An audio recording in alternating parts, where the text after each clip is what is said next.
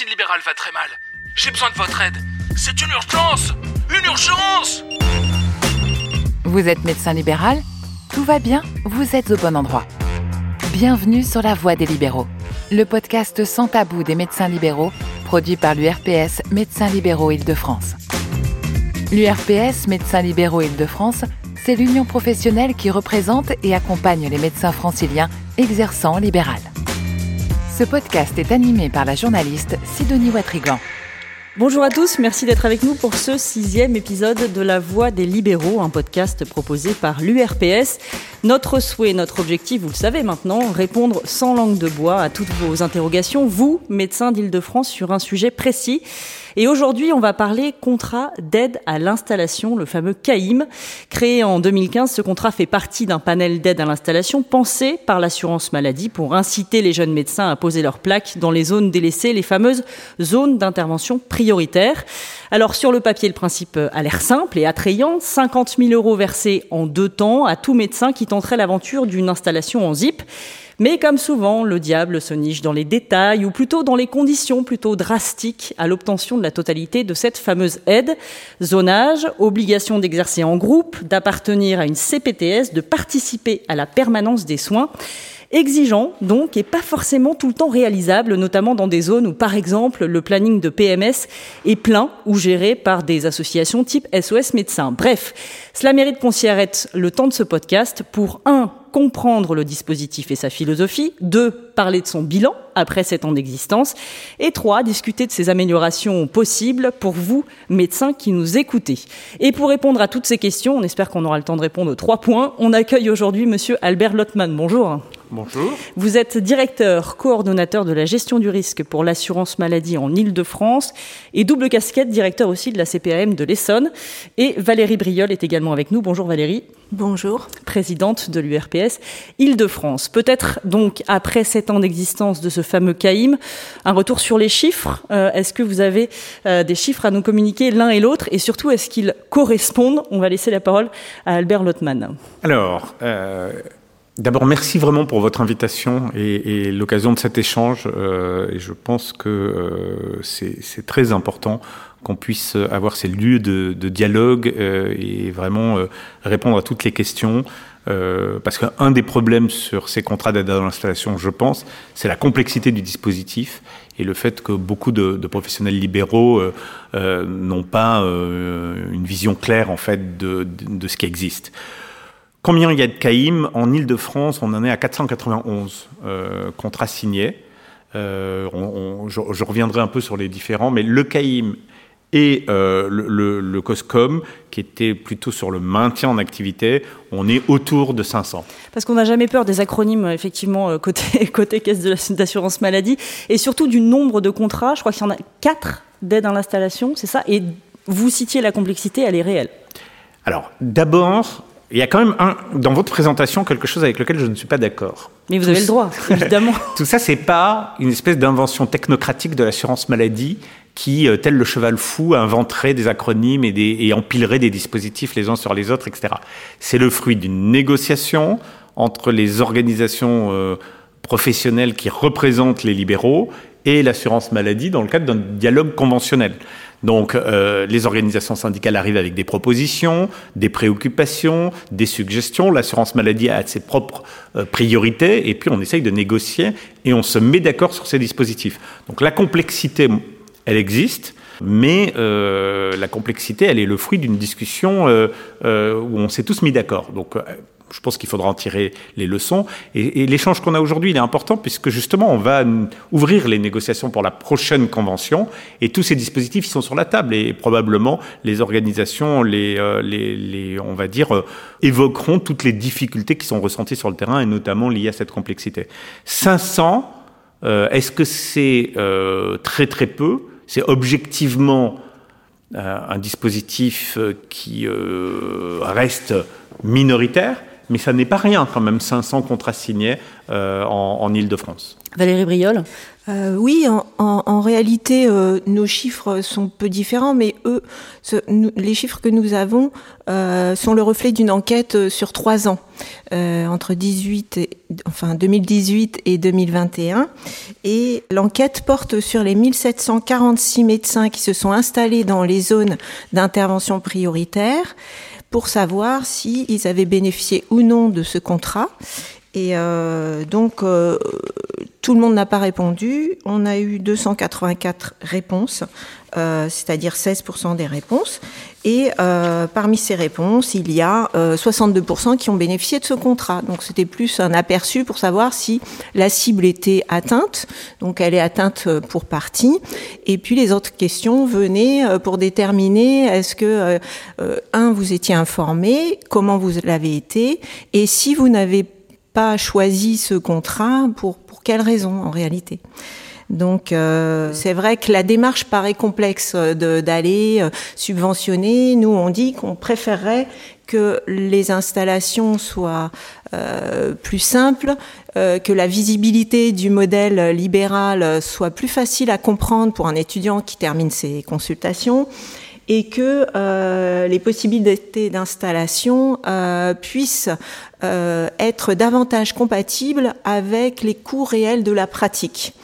Parce que nous, on pense être de plus en plus éloignés maintenant à cause du tarif de la consultation de base qui est vraiment euh, resté euh, figé depuis plusieurs années.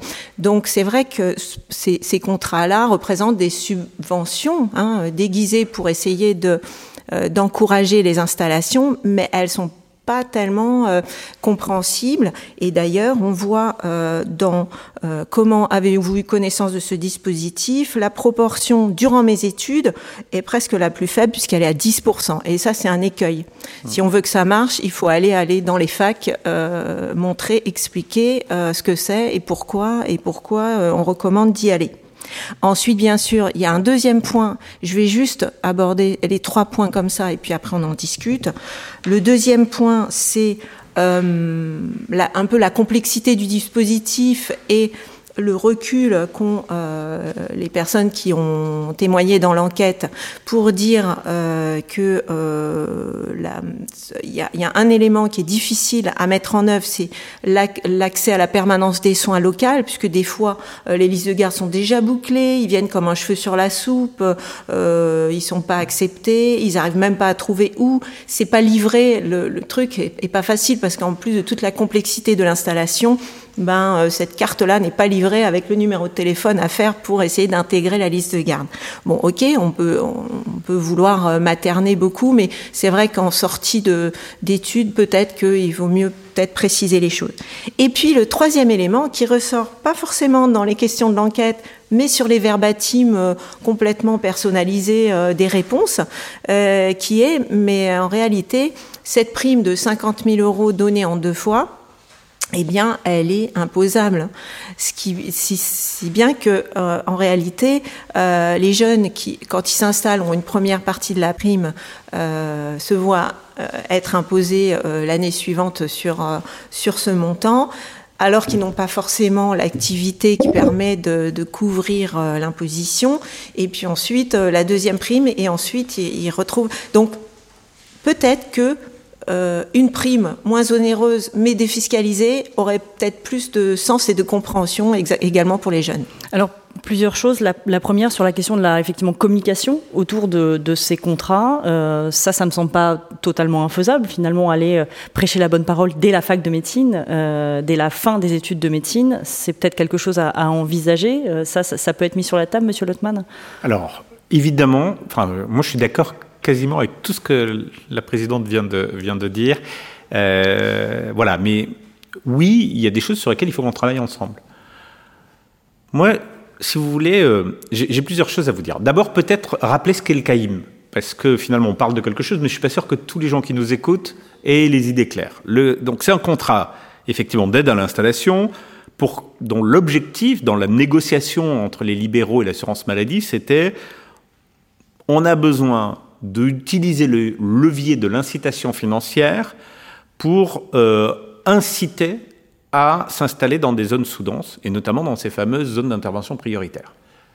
La petite difficulté qu'on a dans l'île de France, c'est que maintenant, quasiment toute l'île de France est une zone d'intervention prioritaire. Donc, premier problème par rapport à la philosophie initiale, c'est qu'on répartit de la pénurie moi, je n'ai pas peur des mots, enfin, voilà, euh, sur une, une, question. Et donc, euh, quand toutes les zones d'intervention prioritaire dans notre région quasiment, euh, bon, le, la philosophie peut-être change un peu. Selon les chiffres de l'URPS en 2015, 7% euh, de l'Île-de-France était en ZIP et aujourd'hui, je crois que c'est 63%. Donc effectivement, c'est l'ordre de grandeur en tout cas, effectivement. Donc le, le contexte a un peu changé.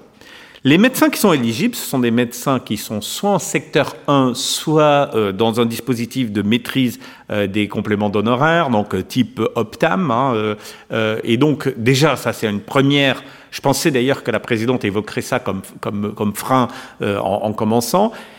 La philosophie du dispositif conventionnel, c'est une incitation financière pour des euh, praticiens qui, euh, qui sont dans des honoraires opposables euh, conventionnels. Donc on, exclut le secteur 2, voilà.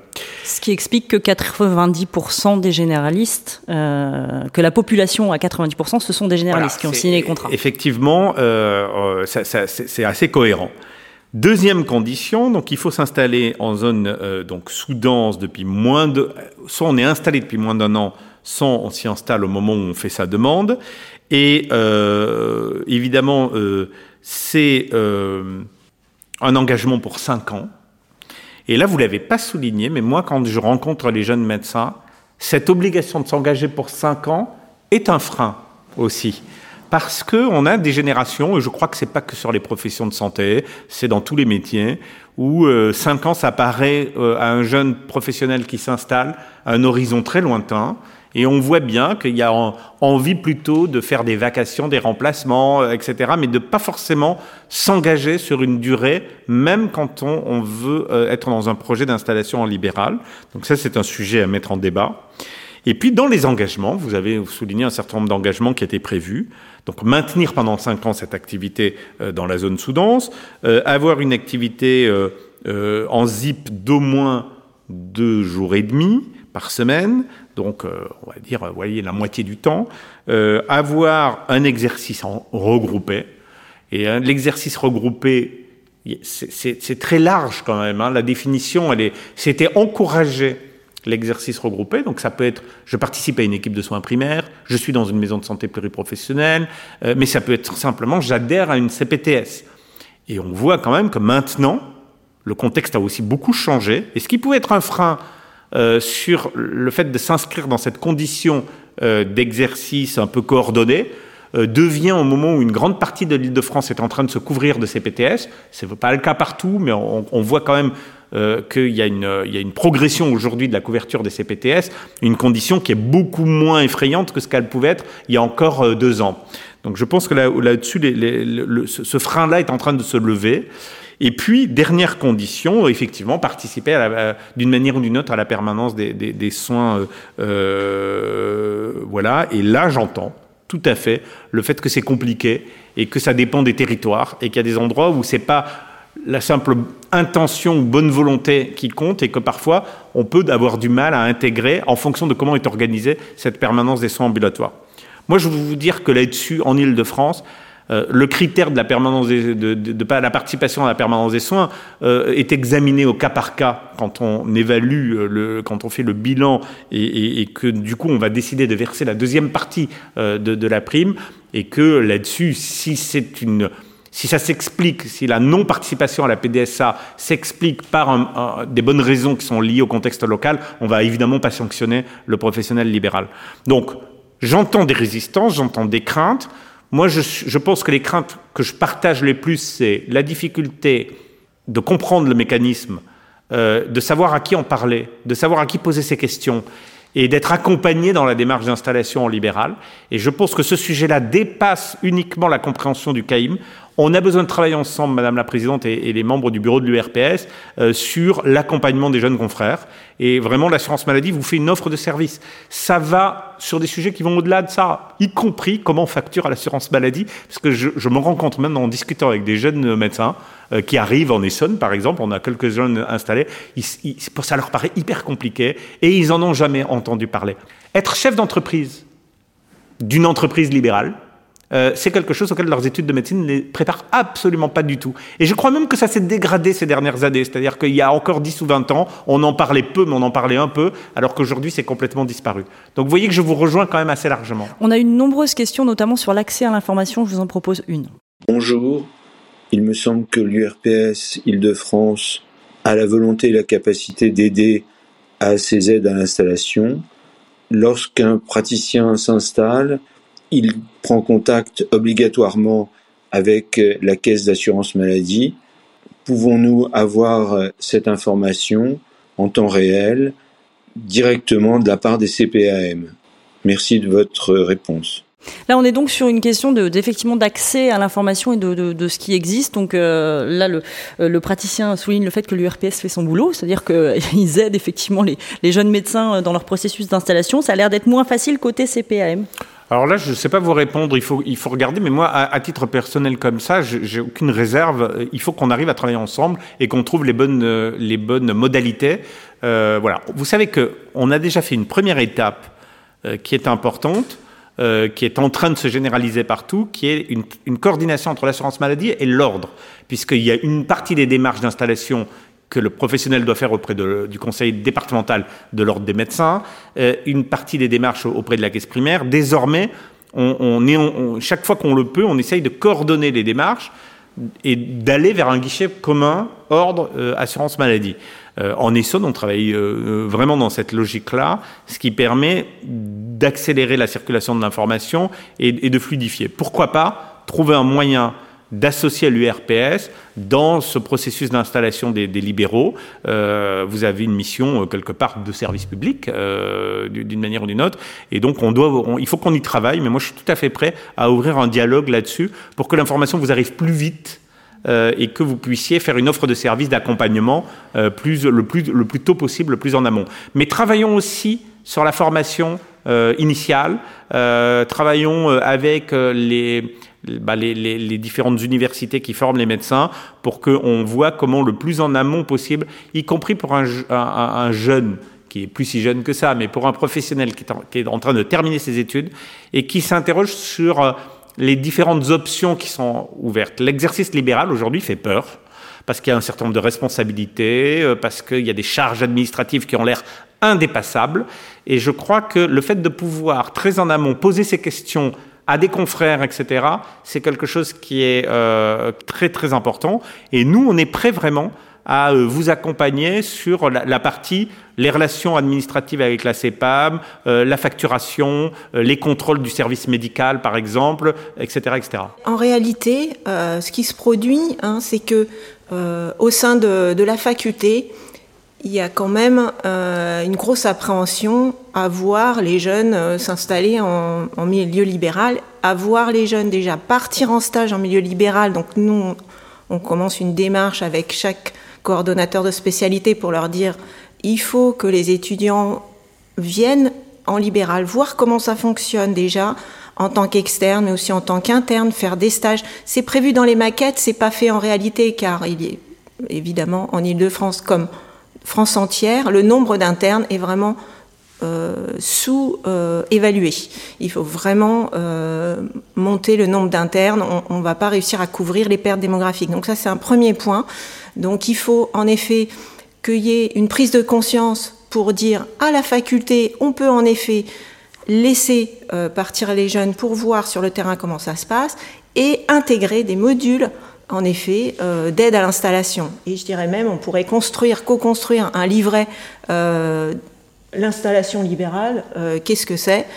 Où il y, a le, module sécu, le module ordre, le module modèle économique, les choix qui sont proposés aux étudiants.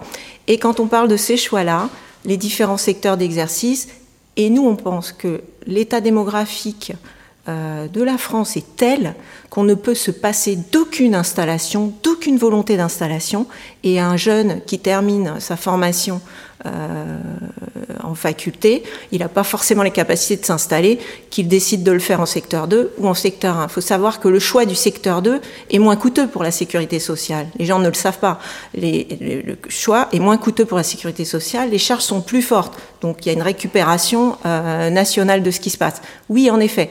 Euh, donc, on, on, pourquoi euh, faire des discriminations à l'installation. Nous, on pense que si on n'est pas capable d'augmenter le montant de la consultation, ce qui serait plus simple pour tout le monde, ce serait de faire ça. Mais si on n'est pas capable de le monter à une hauteur de la moyenne européenne, à ce moment-là, il faut élargir les aides et ne pas euh, les restreindre à des médecins euh, en contrôle tarifaire permanent pour être à la moitié de la moyenne européenne. C'est-à-dire euh, les secteurs 2, ouvrir aussi au secteur 2, jeune secteur 2 qui s'installe, eh bien, il ne peut pas le faire dans Paris Intramuros aujourd'hui. Élargir l'assiette des aides, ça c'est possible? Non, c'est pas possible parce que euh, justement, le, le, la philosophie de ce dispositif, c'est de lutter contre les déserts médicaux, c'est-à-dire les zones où il est impossible d'accéder aux soins à un professionnel de santé euh, facilement, à la fois, et, et, et c'est quoi les deux critères qui font que l'accès aux soins est compliqué? Le premier, c'est le critère il n'y a pas de professionnel. Le deuxième, c'est il n'y a pas de professionnel accessible financièrement sans reste à charge. Et là, je vous coupe. Pourquoi? Parce que nous avons les chiffres de pratiques tarifaires. Les secteurs 2 jouent leur rôle. On est en Ile-de-France entre 10 et 30% de tarification en tiers payant pour les CMU, les AME, les ALD, les accidents de travail. Donc, on a cette pratique tarifaire complètement accessible pour les gens qui n'en ont pas les moyens. Moi, je, encore une fois, le secteur 2 est autorisé, il a sa place, euh, il est légitime. Les, voilà, moi je vous rappelle juste que le dispositif conventionnel des aides à l'installation, il était ciblé, euh, c'était l'accord qui avait été trouvé à l'époque, euh, plutôt sur la pratique tarifaire maîtrisée. Euh, il y a une vraie volonté des pouvoirs publics, vous le savez, et surtout les gouvernements qui se sont succédés, pour essayer d'encourager une pratique médicale euh, tarifaire maîtrisée. C'est pas forcément le secteur 1, c'est aussi l'Optam, euh, l'Optamco, c'est-à-dire euh, l'engagement de plafonner les, le, le, volume des dépassements d'honoraires. Mais c'est pas le sujet de, de notre discussion d'aujourd'hui. Moi, ce que non, je mais c'est important quand même. Oui, oui. Ça explique pourquoi il en Ile-de-France, il y a un frein. Ouais. Mais je crois qu'il ne faut pas qu'on prenne les aides à l'installation euh, dans les zones sous-denses comme un complément de rémunération qui vient se substituer au fait que la profession considérerait que les honoraires sont pas suffisants. Il va y avoir une discussion là dans la dans la renégociation de la convention médicale entre la CNAM et les organisations nationales représentatives euh, pour renégocier la convention médicale. Là, ça, le sujet du tarif, il va être euh, central. Euh, bon, voilà. Et je, moi, je vais pas me prononcer, euh, voilà, mais je, je, comprends très bien la revendication. On voit bien que euh, la revendication, elle est légitime. Et il y a le modèle aussi québécois, hein, ouais. qui l'encouragement est réel pour aller dans les zones ouais. sous-denses. Hein. Je suis pas sûr qu'on a les moyens de suivre le, le, les évolutions tarifaires que le Québec a accordées à ses, à ses, à ses médecins, mais en tout cas, ça, ça, voilà, le débat, il est posé et il y aura vraisemblablement une volonté politique de, de, voilà, comme il y a eu à l'hôpital, d'accompagner les libéraux euh, et, et, de donner une incitation financière au, à l'exercice du, du, métier de, de, de, médecin. Maintenant, euh, les aides à l'installation, c'est pas un complément de rémunération. C'est vraiment l'idée, l'objectif, c'est est-ce que l'incitation financière est une réponse efficace pour que dans les zones qui sont des zones sur lesquelles il y a peu d'installations, on en ait un peu plus? Moi, je, pose la question parce que euh, il n'est pas évident que le vrai sujet ce soit d'abord l'argent. Euh, et je crois qu'il faut qu'on en discute ensemble. Est-ce qu'un jeune aujourd'hui ne va pas s'installer dans le sud de l'Essonne pour prendre le territoire uniquement parce que euh, euh, c'est une question financière. Et est-ce que si on va lui donner euh, effectivement un, un, peu plus que ce soit euh, soumis au fisc ou pas est-ce que c'est ça qui fait la différence? Euh, les zones de désert médical sont des zones souvent où beaucoup de services publics sont partis où la population a diminué où il y a des problèmes d'accès de transport et de scolarisation des enfants de trouver du, de l'emploi pour le conjoint. c'est plurifactoriel. Voilà, on a le, le docteur euh, justement Simon Lanneville qui travaille dans l'Essonne qui, qui veut poser une Oui, docteur Simon Lanneville, je, suis installé, euh, donc euh, moi je suis un petit peu le cauchemar puisque je suis à secteur 2, euh, bon, j'ai signé l'Optam, Mais, mais voilà, j'exerce pas forcément au sein d'une CPTS. Moi, je pense qu'il y a un gros effort de simplification administrative à faire. Là, actuellement, ces contrats d'aide, ils ont été négociés en 2011. On est en 2022. Donc là, il y a un gros, gros retard. Euh, la désertification, elle est à 63%. Donc tout le monde, tous les médecins sont touchés. Et tout le monde pourrait, euh, pourrait en effet euh, en bénéficier. Et donc, non, c'est pas un complément à la rémunération, mais vous l'avez bien dit, on est des entreprises. Quand vous lancez une entreprise et qu'elle n'est pas viable sur le plan financier pour pouvoir payer votre loyer, votre secrétaire, vos aides opératoires, et que votre entreprise vous l'a lancée et qu'elle n'est pas viable parce que les médecins honoraires n'ont pas été revus à la hausse depuis 30 ans, je comprends que nous ne nous installions plus en libéral. Et c'est bien tout le problème. Donc il nous, l'URPS, on est des capteurs de terrain, on est là uniquement pour vous faire remonter ce qui se passe. Nous, c'est clair, ils ne s'installent plus parce que ce n'est pas viable économiquement. Voilà. Pour nous, c'est ça. Le secteur 2, on est bien obligé de le prendre en spécialité. L'installation d'un cabinet d'ophtalmologie, c'est 1,2 million d'investissement à mettre sur la table. Je ne vois pas comment est-ce qu'on peut s'en sortir avec une consultation en secteur 1 et avec les tarifs qui sont maintenus par les pouvoirs publics actuellement. Donc, c'est pas viable pour moi. Ces contrats, que ce soit le, le CNAIM, le, le COPSO, enfin, appelez-les comme vous voulez, c'est des pis-aller, et à mon avis, c'est pas du tout ce qui va pouvoir euh, favoriser l'installation en Ile-de-France. Voilà. Donc la question effectivement centrale de, rehausser le tarif, euh, on a compris qu'elle était en, qu'elle serait en négociation. Il y a aussi derrière ça euh, peut-être l'idée de euh, de réfléchir à des aides un peu plus pérennes que ces fameux 50 000 euros qui le, qui sont beaucoup moins après après être passés par le filtre de l'impôt, mais ces fameux 50 000 euros de starter d'aide à l'installation. Est-ce qu'on peut imaginer des aides plus pérennes qui permettent effectivement d'avoir juste des conditions d'exercice viables? Bon, moi j'entends ce qui est dit là, euh, je le partage pas évidemment parce qu'on a les chiffres, on voit quel est le revenu euh, euh, des, médecins, le chiffre d'affaires des, cabinets. Voilà, c'est vrai que les charges ont augmenté, c'est vrai que les tarifs ont été pas suivi l'évolution des charges. Tout ça, je le partage. Enfin, de là à dire que l'entreprise libérale médicale n'est aujourd'hui pas rentable, euh, voilà, même en ophtalmologie, regardons les chiffres ensemble, mettons les choses sur la table. Enfin, je, je pense que vraiment le problème des médecins aujourd'hui en France, c'est pas qu'ils gagnent pas bien leur vie, euh, c'est qu'en revanche, euh, dans les territoires dont on parle, là, voilà, c'est la solitude, l'isolement, la volonté des jeunes de travailler en équipe.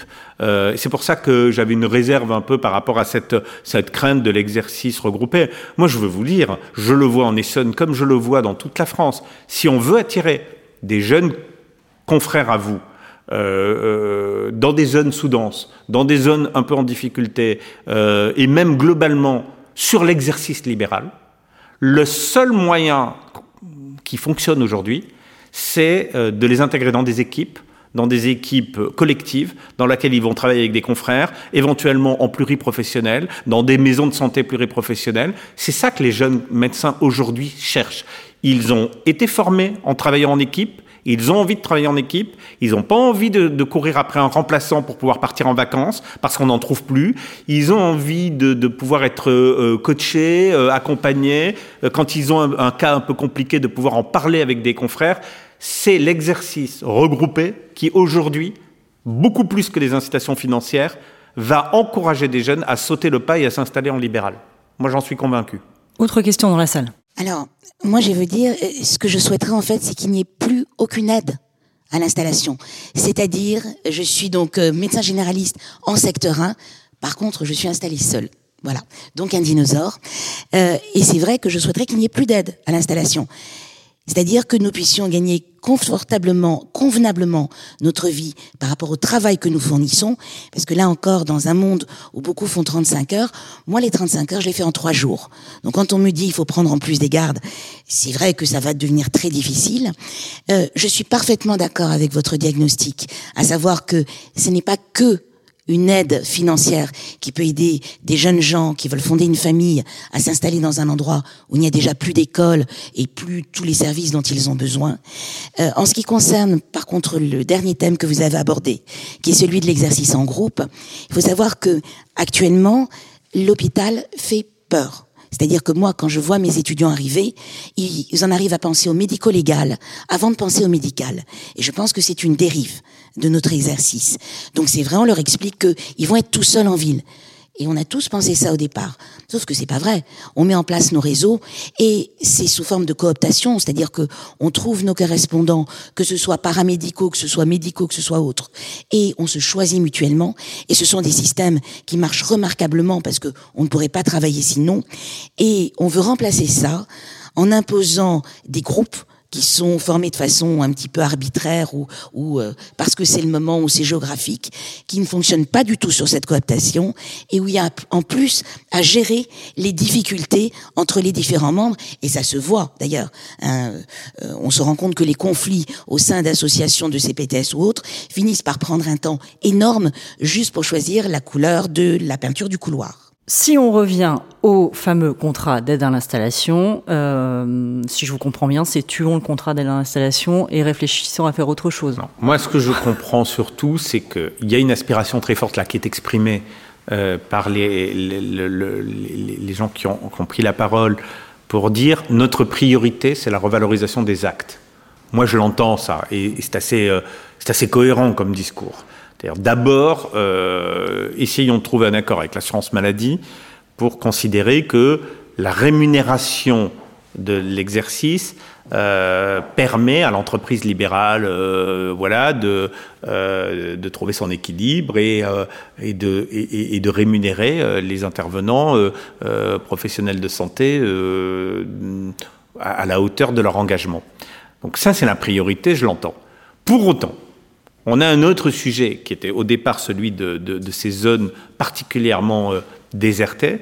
Euh, on a, euh, voilà, en gros, les zones urbaines sensibles, les quartiers difficiles, les zones où il y a de l'insécurité ou des conditions qui sont un peu compliquées, et puis les zones très rurales, voilà, qui sont aujourd'hui vraiment en, difficulté. Qu'est-ce qui va faire, au-delà de mieux payer entre guillemets l'ensemble des médecins, qu'est-ce qui va faire qu'on va donner envie à quelques-uns euh, de, se lancer dans l'aventure parce que ces populations-là ont besoin de continuer à avoir un premier recours libéral euh, et que ça ne peut pas reposer que sur l'hôpital. Euh, et, voilà, on va, on va réfléchir sur les, les freins qui sont, que, que, vous m'avez relayés. Valérie Briol. Merci pour toutes vos, vos, précisions, vos éclaircissements. le, la, la, démarche, oui, se défend. Mais euh, nous, nous, on est gênés par l'exclusion des, des, jeunes qui veulent s'installer seuls. On en a beaucoup. Ici, à l'URPS, on a des chargés de mission qui accompagnent les installations. Et ils ne font pas de discrimination, qu'il y ait des installations en groupe ou isolées. Et il s'avère que les installations isolées sont parfois difficiles, mais beaucoup plus rapides euh, pour, euh, pour, Il suffit d'adhérer à sa CPTS, c'est pas très, très engageant. Hein.